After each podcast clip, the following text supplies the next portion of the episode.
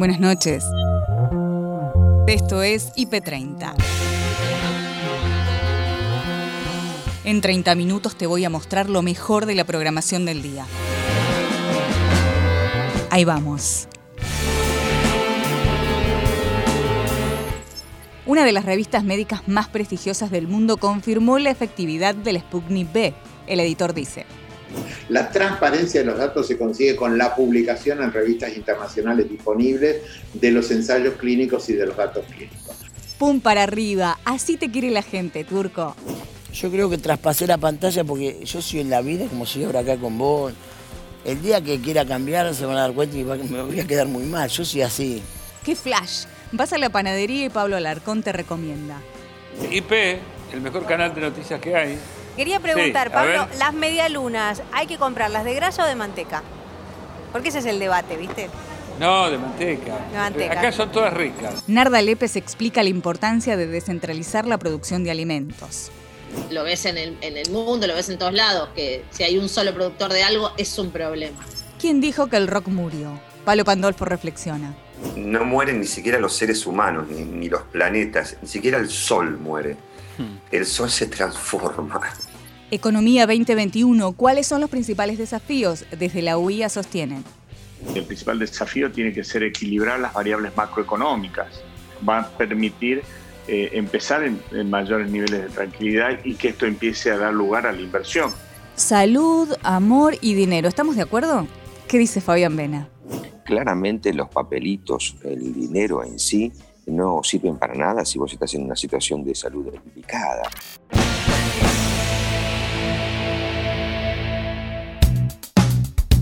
En IP Noticias, edición central, hoy. Un día cargado de noticias respecto de la campaña de vacunación. Bueno, está la exposición eh, del ministro en la Cámara de Diputados. ¿Cómo está viendo el manejo de la pandemia de parte del Gobierno Nacional? Bueno, no muy bien. Primero, conceptualmente, es obvio que la única forma de enfrentar la pandemia es con vacunas, ¿no? Así que la prioridad número uno eh, debe ser la vacunación lo más masiva posible eh, para no volver a caer en la cuarentena, ¿no? Este, pero la Argentina está un poco atrasado dentro de los países importantes, eh, un poco atrasado en, en, esa campaña de vacunación. Hay escasas vacunas.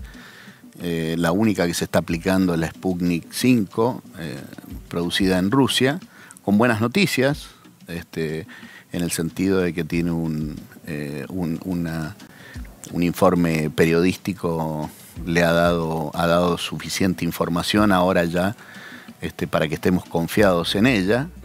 Ahora bien, eh, ya hace un mes que se aplica, digamos, y recién ahora aparece el informe, y las dosis son escasas este, con respecto a lo que se prometió y a lo que se anunció por parte de Alberto Fernández. Eh, en realidad, para poder responder concretamente la pregunta tuya, deberíamos compararnos con otros países de estados de desarrollo similares a la Argentina, porque no vale la pena compararse con Estados Unidos, con Alemania o con Israel, eh, países que tienen un nivel de desarrollo mucho más alto que la Argentina. Pero si nos comparamos con Chile, Chile hoy ha adquirido 4 millones de vacunas, tiene con varios convenios y contratos ejecutables propiamente dicho, no papeles firmados. Eh, ya está vacunando hace bastante tiempo y tiene una tasa de vacunación más alta que la Argentina por cada 100.000 habitantes. Eh, entonces estamos más lentos que un país más chico que Argentina. Eh, tengo la esperanza que mejore y creo que es la única salida, es vacunación masiva y que cada vez sean más baratas y que ojalá la vacunación empiece a ser como la vacuna del sarampión hoy día o como la de la gripe en, los inviernos, este, y que cualquiera pueda ir a una farmacia, ese sería el sumum, que para este invierno eh, tuviésemos una dotación de vacunas masiva, que cada cual pueda comprársela y demás. Eh, bueno, eso está un poco lejos, porque la producción en el mundo este, recién está iniciando, este, con lo cual ahí tenemos dificultades de ofertas y el gobierno no ha estado ágil y rápido en esa vacunación. Con Pfizer no se supo nunca qué es lo que pasó, hoy día hasta donde yo estuve en la reunión, no despejó las dudas Ginés acerca de por qué con Pfizer, este, qué diferencia entre Pfizer en Chile y Pfizer en Argentina cuando tenemos la misma ley. Eh, pero bueno, este, pero con esperanzas de que la vacunación nos saque adelante. ¿no? El editor en Argentina de la revista científica The Lancet conversó con Paloma Boxer y Nico Artusi sobre la publicación de la efectividad de la vacuna rusa contra el COVID-19. La evaluación de los datos para la publicación es un proceso altamente confidencial, muy resguardado, donde los referees expertos en el área analizan los datos y los demás no tenemos acceso a eso. Y finalmente el editor general de Lancet eh, decide la publicación en base al informe eh, positivo de los referees. Ese es el proceso de validación de una publicación que lleva a que finalmente sea aceptada. Doctor, hoy a la mañana leía en los diarios algo que quiero confirmar con usted, y es lo siguiente. Los diarios decían, siempre es importante una investigación publicada en The Lancet, pero en este caso es todavía más importante por el siguiente motivo. Porque Rusia no entregó la documentación de la vacuna Sputnik a los organismos de control de Europa y de los Estados Unidos. Por lo cual, este organismo, o mejor dicho, este comité de investigación independiente, no partidario de la revista The Lancet, es el primero de credibilidad internacional que avala esta vacuna. ¿Esto es correcto? Es exactamente así. Hasta donde sabemos, eh, no, hace, falta que esté publicado para que la autoridad regulatoria lo autorice, pero es un muy buen antecedente. Eh, acá puede haber incluso motivos de marketing. Yo la verdad que los desconozco, no sé cuál es el... Hoy la vacuna es un producto tremendamente pedido y la oferta no está a la altura de la demanda. Entonces los criterios de mercado de cada uno de los fabricantes son especiales y quizá no les interese en este momento ir al mercado europeo o al mercado americano, donde sí hay que pasar sí o sí por la autoridad regulatoria, la FDA o la EMA. Eh, la verdad que estos datos de la fase 3 eh, son importantes que estén publicados porque todos los médicos del mundo podemos acceder a estos datos, evaluarlos y tomar las mejores decisiones para nuestros pacientes basados en la, el desempeño de la vacuna en este ensayo. Yo lo que me gustaría aclarar que esto es un análisis preliminar. Ninguna vacuna tiene terminada la fase 3, sino que todas están todavía en curso la fase 3. Lo que la pandemia nos permite es hacer un corte de los datos y decir, bueno, estamos en la pandemia mundial, yo quiero ver qué pasa hasta ahora con los datos que tengo hasta ahora, porque si los datos que tengo hasta ahora son buenos, me permiten vacunar a la población aunque no esté completada la fase 3. Esto lo diferencia de otros fármacos de otro tipo todas las vacunas que hay que se están aplicando están en la misma situación, una fase 3 que está ongoing, que se está haciendo, que todavía no termina. Doctor, eh, la Autoridad Regulatoria Nacional, la ANMAT, eh, ya había tenido acceso a esta documentación y por eso mismo es que había autorizado y recomendado la aplicación de la Sputnik B en la Argentina. Primero esto que estoy diciendo como una afirmación, si lo quiero consultar, si esto es así. ¿Y no alcanzaba ya con que la ANMAT hubiese dicho que es segura para que todos confiemos que era segura? Eh, acá hay un tema, la autoridad regulatoria tiene como obligación administrativa decidir sobre lo que se va a vender o no en el territorio jurisdiccional, en este caso la Argentina. Eso es un tema. El otro tema es que todos los médicos y todos los científicos tenemos el derecho y la necesidad de acceder a los datos más allá de la autoridad regulatoria para ver qué pasa con los pacientes, para tomar decisiones sobre los pacientes. Una de las condiciones fundamentales, estructurales, yo le diría identitarias de la ciencia, es que los datos estén disponibles y que todos los podamos ver y que le podamos hacer a la base de datos las preguntas que nosotros creamos conveniente. ¿Cómo va con los diabéticos? ¿Cómo van los efectos adversos? ¿Qué pasa con los mayores de 60 en este caso? Y toda una serie de preguntas. La transparencia de los datos se consigue con la publicación en revistas internacionales disponibles de los ensayos clínicos y de los datos clínicos. Son dos procesos que son en un punto comunes, pero que en un punto tienen objetivos separados. La autoridad regulatoria quiere autorizar o no en el territorio y todos los médicos científicos quieren ver cuál ha sido el desempeño en la vida real de la vacuna y de cualquier otro fármaco, porque esto aplica para muchos otros fármacos también. El turco García pasó por Nochipé y conversó con José María Muscari del cariño que la gente le expresa, sobre todo luego de su paso por el reality de cocina. A veces te da un poquito de cosas, y te digo, yo gané dos Copas América, fui jugador de fútbol. Claro. Y estoy de Masterchef, de Masterchef, pero bueno, es lo que hay hoy. ¿En qué momento de la vida te agarró, Turco? Y me agarró en un momento lindo. Eh, lo que sí, por ahí con esto de la pandemia son sentimientos encontrados, ¿no? Porque yo la pasé dentro de todo, ¿no? Feliz eh, con el programa, divirtiéndome, con el grupo que, que fue espectacular. Y también ver las noticias, escuchar la gente se moría, la gente se enfermaba. Entonces era como medio raro lo que estaba pasando, pero bueno, eh, yo no soy el dueño de la verdad ni manejo eso y bueno, me tocó disfrutarlo y lo voy a disfrutar al máximo.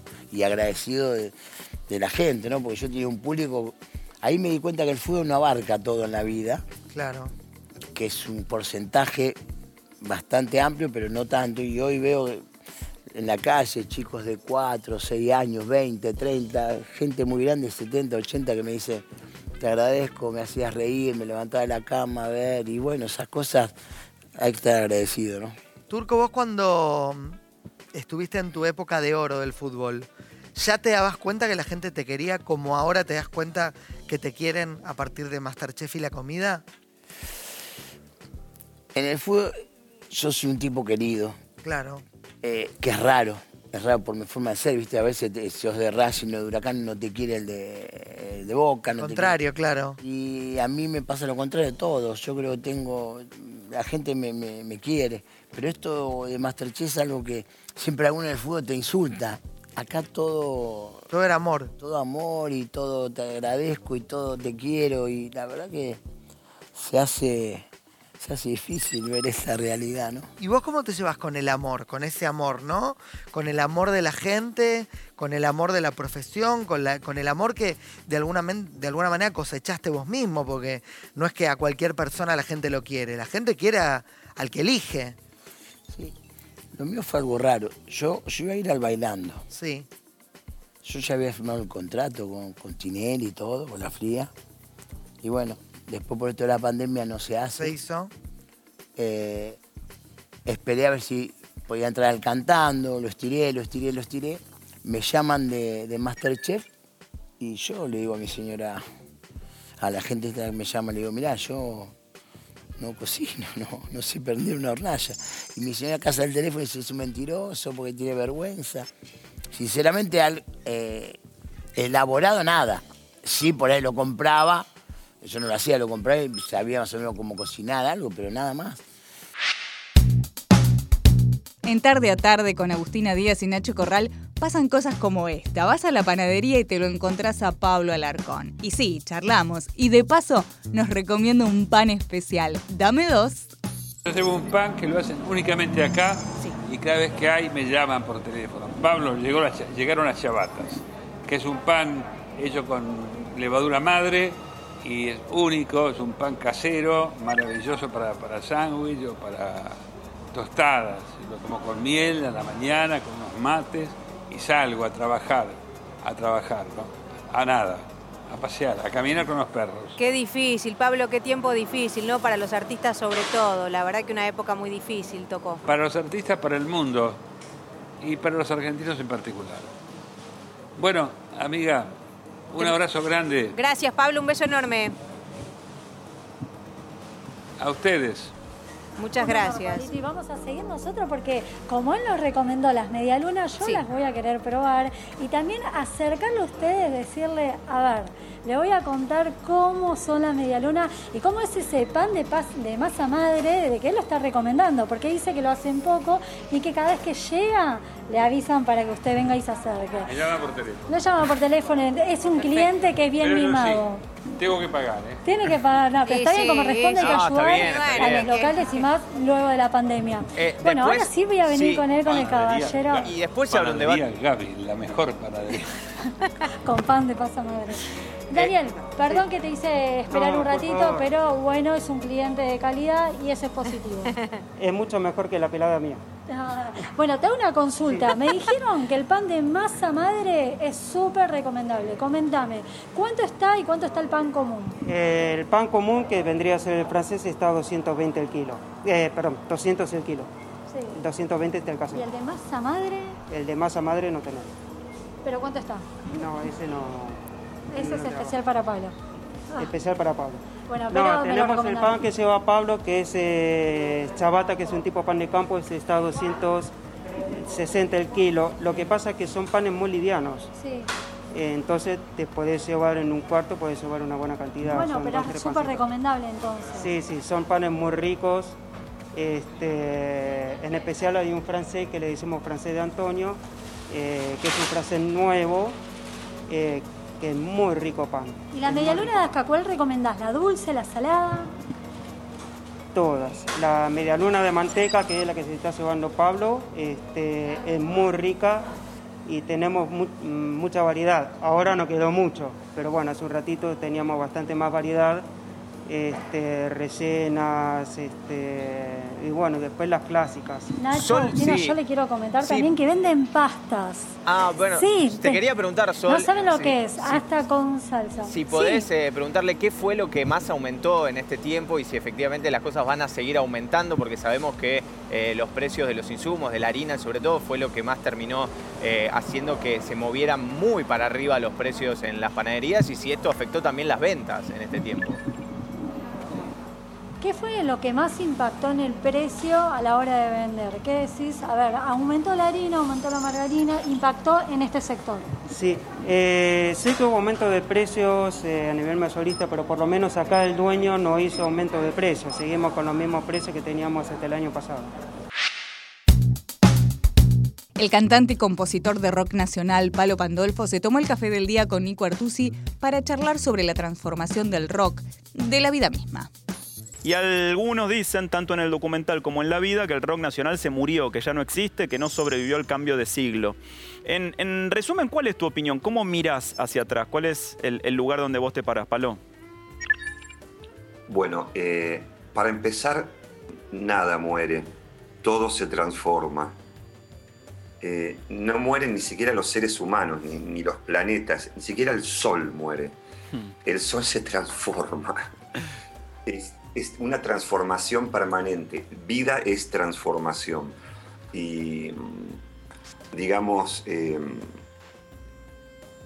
los 90 fueron raros para la cultura en general, porque, pero por otro lado resucitó el tango, ¿viste? Porque el tango, si vos te pones a ver el tango en los 80s y ves grandes valores del tango en los 70, los 80, decís, el tango está muerto, pero, pero no, el tango no murió, nada, nada muere. Eh, me, me parece que la cuarentena eh, nos puso un poco demasiado eh, eh, eh, con las efemérides. Viste en las redes parecen encantarnos las efemérides. ¿viste? Un día como hoy salió, eh, digamos, eh, el primer recital de Led Zeppelin en Toronto, cosas, estoy lleno de eso. O sea, está bien, es una manera de estudiar historia, me parece válido, pero digamos, o sea, eh, hay, como una, hay como un revisionismo un poco denso para mi gusto. Eh, y digamos, decir que el rock nacional murió es una falta de respeto para bandas como El mató a un policía motorizado, Usted señálemelo, eh, bueno, Mi amigo invencible, eh, eh, qué sé yo, las mil bandas indie que hay, que eh, recorren a lo largo y ancho del país, que, y aparte la, fusión, todo lo que todo todo, lo de- todo lo que el folclore toma de la música urbana, todo lo que es el tango fusión, toda la fusión de cantautores, la, la bola de cantautoras y cantautores que hay, digamos, o sea, yo creo que, digamos, eh, en los- desde el 2004-2005 en adelante, lo que vi en el movimiento de música popular argentina es la diversidad, digamos, que creció en cantidad y en diversidad. Eh, hay, hay- hay- mil ramas de la música popular, como folclore electrónico norteño o folclore del centro o chamamé con batería, pero sin batería. eh, es música popular, digamos, y se transmite, es, es transmisión oral, no muere. La mejor chef de Latinoamérica, Narda Lépez, conversó con Aus y Nacho sobre la importancia de una alimentación balanceada. Consumimos mucha carne, porque consumimos mucha harina, porque consumimos como, como que terminamos comiendo siempre lo mismo. Eso es lo que pasa. Entonces, lo que nos falta es variedad. Y, y la variedad te la da el vegetal, no te la da otra cosa. Claro. La variedad real. Sí. Es cierto, ¿no? Estamos acostumbrados a comer una proteína, algo de hidrato y con suerte le metemos algún vegetal, ¿no? Porque la, la pensamos así el plato. Mm. Porque empezamos, ¿qué comemos hoy? Esa pregunta. Carne con papa, carne con arroz, fideo con... Claro, es que comemos bife con, pollo con, pasta con. Mm. Si empezásemos al revés, lo otro, uno tiene un circuito de cosas que repite en casa. Tipo, podés repetir pasta, podés repetir milanesa, podés repetir carne al horno, o pollo, lo que sea, o pescado, lo que te toque. Pero eh, si no empezás por la guarnición, no terminás variando demasiado. Porque viste como el- en los dibujitos que el, el ratoncito hace siempre el mismo recorrido, uno vuelve a las mismas cosas porque en el momento la cabeza te traiciona y no decís, ah, ¿qué es? Eh, Es, verano, tienen que estar buenas las berenjenas ahora. No se te ocurre eso todavía. Claro, claro. Ya va a pasar. Pero no se te ocurre eso, no decís, che, oh, mirá, ya comen unas berenjenas que están en estación. Todavía no pensamos así. Mm. Por ejemplo, los tomates sí ahora están buenos y están en estación, que ahí se ven justo, que están bárbaros. Entonces, si ahora te dan ganas de comer tomates, vas a comer unos tomates espectaculares porque están buenos. Hay higos, hay duraznos, hay damascos. Hoy estuve en el central y a la mañana, así que tengo como muy al día lo que, lo que más hay. Hay buenos zapallitos ahora también. Claro, Narda, eh, todo esto que vos decís, obviamente para la gente adulta, por ahí es más fácil aplicarlo porque hay una conciencia para tratar de modificar estos hábitos, pero para los más chicos y sobre todo eh, en lo que fue el 2020, encerrados, habíamos hablado con varios eh, docentes que vieron una modificación inclusive en su cuerpo por la mala alimentación. ¿Cómo convencer a los chicos de una buena alimentación que quizás es lo más difícil? Diciéndoles la verdad, creo que es lo más práctico. Che, si comes eso todo el tiempo, no, no, está- no, no- no termina bien. Si vos solamente comes. Y otra es, no se le consulta demasiado a un niño qué es lo que quiere comer. Claro. Si tiene cinco años y no sabe ir al baño solito y limpiarse bien, ¿por qué decide lo que come? ¿No? Como hay algo ahí que no está, no está demasiado claro. Sí, Como, sí. Che, no conoce nada más que lo que yo alguna vez le presenté y está eligiendo entre lo acotado de lo que yo le presenté. Mi trabajo es ampliarle ese, esa oferta y también entender cómo funciona la cabeza de un niño, que no, no, no, no funciona igual que la nuestra. Nosotros creemos que hay algo que nos gusta y listo, nos gusta o no nos gusta. Y los niños no son así. Es ahora quiero, durante tres meses, cinco meses, un año, no quiero, de golpe quiero de vuelta, pero si no se lo ofrecemos, ese quiero de vuelta no vuelve. Claro. Si uno lo ve, al que convive con niños le va a decir, che, todo, este comía, no sé, comía pepino y un día no come más. O comía zapallo y un día no come más. Pero vuelve a. esa- esas ventanas se vuelven a abrir. José Urtubey de la UIA vaticinó un panorama alentador para este año. Conversó con Silvani Rocío en IP Noticias Segunda Edición. No es la misma realidad de lo que puede vivir una economía regional del norte del país, de lo que puede vivir una metalmecánica santafesina o de lo que puede estar pasando con la vitivinicultura en Mendoza. Creo que cada sector, cada cadena de valor tiene su realidad y a partir de ahí es donde viene la negociación libre y voluntaria entre las distintas partes, ya sea de los empresarios, de las contrapartes eh, sindical, y eso es lo que después se lleva finalmente a una homologación. Eh, me parece que por ahí viene eh, bien la aclaración. Ese es el funcionamiento. Claro, y ah, ¿qué es lo que plantean eh, ustedes, o por lo menos no desde la eh, Unión Industrial Argentina, también teniendo en cuenta eh, un 2021 donde a pesar del contexto pandémico se espera que aún así se reactive la economía, por lo menos más que en el 2020? Mira, en términos de proyección económica vos tenés la siguiente realidad. Terminaste 2020 con una caída de la economía de casi 10 puntos respecto a 2019. 2021, en el mejor de los casos, vamos a estar eh, recuperando 5 o 6 puntos, con lo cual todavía vas a estar casi 4 o 5 puntos abajo de lo que fue 2019. Es decir, nos va a llevar un año más recuperar hasta volver a los niveles del año 2019. Y esto te lleva a que, si bien es cierto también, y hay que recalcarlo, que la economía en términos industriales está recuperándose, la capacidad industrial instalada hoy casi funcionando a un 64,4%, que no se veía por lo menos algunos meses antes de la pandemia, el empleo formal industrial también recuperándose a los niveles prepandémicos, pero más allá de que la industria empiece a tener algún viso de recuperación, obviamente venimos de un año muy duro y, y, eso se va a ver también en las proyecciones que estamos vislumbrando para el 2021, ¿no? Quería preguntarte, José, cuál sería el, el, el, objetivo, ¿no? Desde el sector más viable, equilibrado y posible para este 2021. Yo creo que el gobierno está muy bien orientado en materia de dónde tiene que fijar los objetivos de desarrollo. Es decir, primer, primariamente desde lo productivo, alejándose de las políticas que estaban recostados en la especulación financiera, y eso ya es por lo menos marcar un norte importante.